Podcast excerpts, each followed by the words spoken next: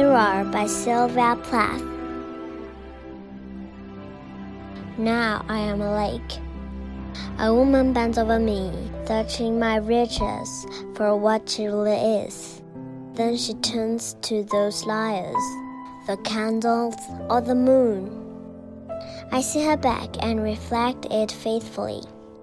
She rewards me with tears and an agitation of hands. I am important to her. She comes and goes. Each morning, it is her face that replaces the darkness. In me, she has drowned a young girl, and in me, an old woman races to watch her day after day, like a terrible fish.